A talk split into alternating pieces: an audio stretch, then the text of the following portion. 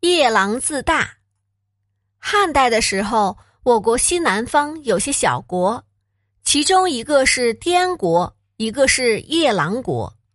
有一次，汉朝朝廷派了一个使臣出访这两个国家。使臣先到达滇国，滇国的国王问他：“汉朝的地盘有多大呀？它与我的国家相比，谁更大些呢？”使臣听了他的话。心中感到奇怪，这样一个还不如汉朝一个州郡大的小国，怎么能与汉朝相比呢？接着，使臣又来到夜郎国，夜郎国的国王也自以为可以和汉朝相比，便问使臣：“汉朝与我的国家相比，哪个国家更大呀？”其实，他的国家同滇国一样。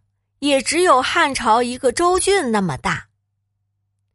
滇国和夜郎国的国君蜗居一隅，无知却狂妄自大，他们只能招致旁人的厌恶与嘲笑。若想赢得他人的喜爱与尊重，我们应该努力成为博学多识又谦虚严谨的人。